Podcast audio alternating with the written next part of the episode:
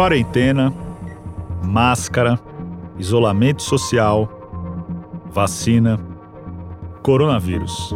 Essas palavras fazem hoje parte, acho que, da vida de todos nós, né?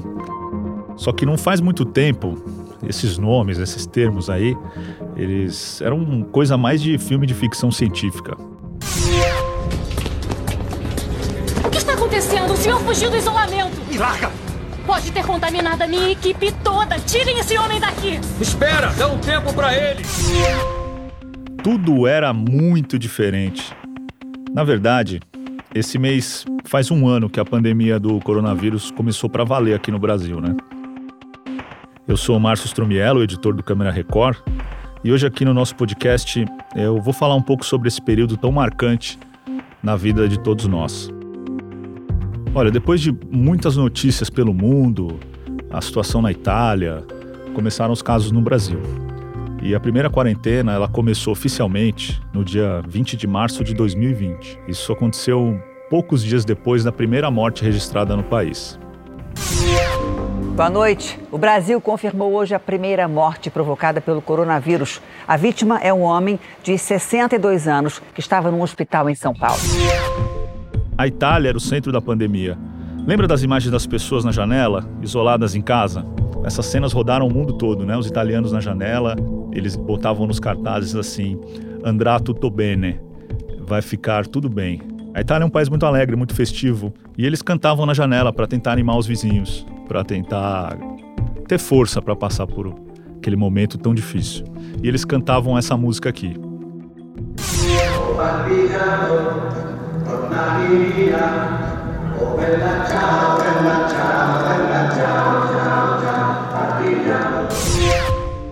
Outra cena que chocou o mundo também, vinda da Itália, era aquela fila enorme de caminhões e dentro dos caminhões tinham caixões. Estavam indo para um cemitério.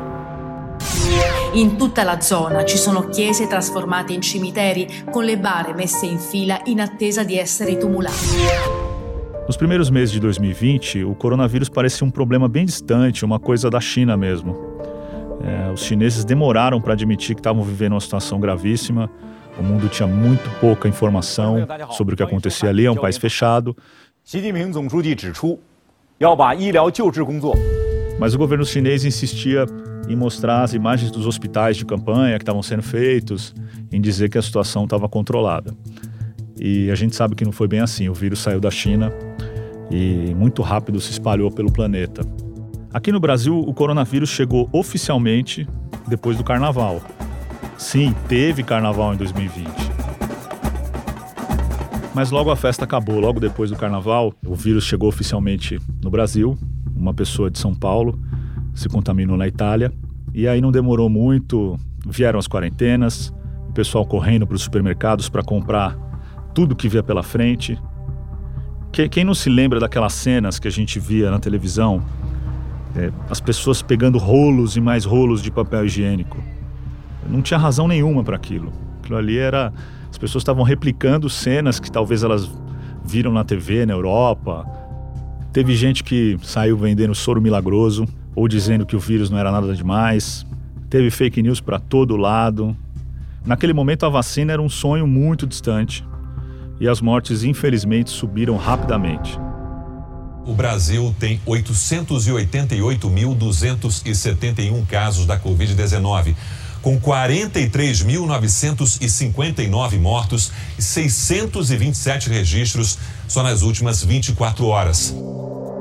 E no meio dessa luta, dessa situação caótica, surgiram heróis. São os heróis do coronavírus, que nós mostramos no Câmera Record. Minha irmã que está salvando a gente aqui em casa. Não vou deixar de atender os meus pacientes por conta dessa crise o meu sacrifício está recompensado por cada sorriso que eu vejo da, de alguma pessoa. Pessoas que estavam na linha de frente no combate à doença, como o médico Rodrigo Munhoz. Eu, por estar cuidando ativamente de paciente com, com, com coronavírus, eu me vi obrigado a minimizar a exposição dos meus filhos a essa exposição, a, a esse risco. Então, eu, eu não tenho tido contato com eles, eu me comunico sobretudo através do telefone. A Juliette Maciel, uma enfermeira, ela contava que tinha muito cuidado para não trazer o vírus para casa. A maior preocupação dela era proteger a mãe. Até a roupa diária que a gente sai para trabalhar, a gente sai para trabalhar, eu chego, eu já coloco para lavar. O sapato que eu ando na rua, eu não entro dentro de casa. Minha bolsa eu já não coloco mais para dentro de casa. Fica pendurada na porta, justamente para higienizar, depois com álcool em gel. Aliás, esse hábito aí da Juliette eu mesmo incorporei no meu dia a dia e sei que muita gente colocou na própria rotina também, principalmente quem tem alguém do chamado grupo de risco em casa. São as pessoas idosas, com diabetes, gestantes, quem tem pressão alta, enfim, você sabe o que eu estou falando. É, acho que você também já está cansado de saber quem são os grupos de risco e os cuidados necessários. Nós mostramos também a Julie, de 57 anos, que viveu essa, essa preocupação, esse cuidado muito intensamente. Ela tem a mãe idosa e a irmã estava com Covid. E a Julie decidiu registrar em um diário a situação dela na quarentena, os cuidados que ela tinha que ter. Eu acabei de fazer um suquinho de laranja, né, natural, e eu vou levar também esse iogurte para minha irmã, porque ela não tem paladar. Ontem ela não comeu nada o dia inteiro. Eu deixo lá na porta do quarto, né? Porque não posso entrar. Foi um período muito tenso para Julie e acho que para todo mundo. Logo a gente mergulhou no mundo virtual para falar com os amigos e parentes, tudo para se proteger, para evitar o contato social.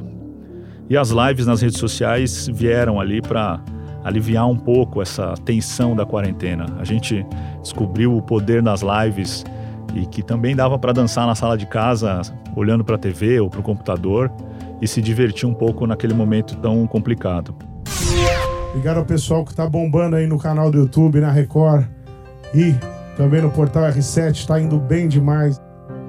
Que você vai fazer quando ele não tiver mais vinte e poucos anos? O que você vai fazer quando acabar esse desejo insano?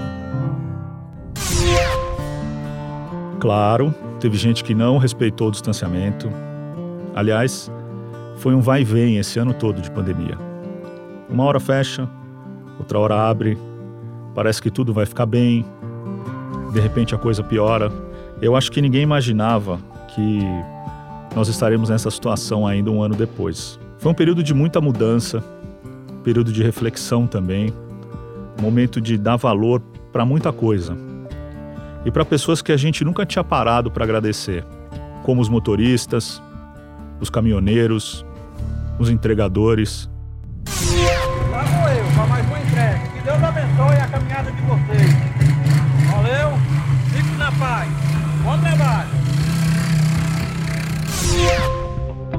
Eles continuaram na luta, levando comida, remédio, esperança mesmo para as pessoas roubaram minha moto, tô de bike agora, né? Roubaram quando? Roubaram em novembro. Tem muitos clientes que até falam, vocês são heróis. A gente já trabalha com amor, eu trabalho com amor e com carinho. Ainda mais ouvindo isso, melhora ainda mais. E teve muita gente que fez a diferença, como a Lúcia Helena, uma líder comunitária. Ela se dedicou, foi para a rua para orientar os moradores lá do Jardim Horizonte Azul, uma comunidade bem carente na zona sul de São Paulo.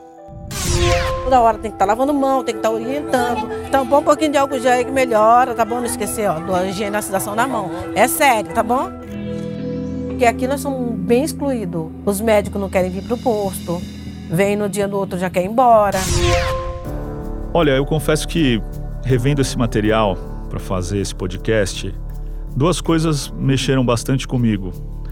A primeira é rever essas cenas de março do ano passado e as pessoas sem máscara isso dá uma agonia tremenda, porque o vírus já estava se espalhando. A gente sabe hoje a importância do distanciamento e a importância do uso da máscara. E naquele momento, isso ainda não estava claro para as pessoas, ainda não havia uma orientação definitiva sobre isso. Então, rever essas cenas dá uma agonia muito grande. E outra coisa que, que surgiu é uma curiosidade enorme de saber o que aconteceu com essas pessoas. Viva! Um ano, hein? pra nós, olha pra nós. Isso você vai saber no Câmera Record de domingo, que vai mostrar como que estão esses heróis, esses heróis do coronavírus, após um ano de pandemia. É logo após o Domingo Espetacular, Este podcast teve edição de Miguel Wesley e a sonorização de Renata Kuzuoka. Muito obrigado e até semana que vem.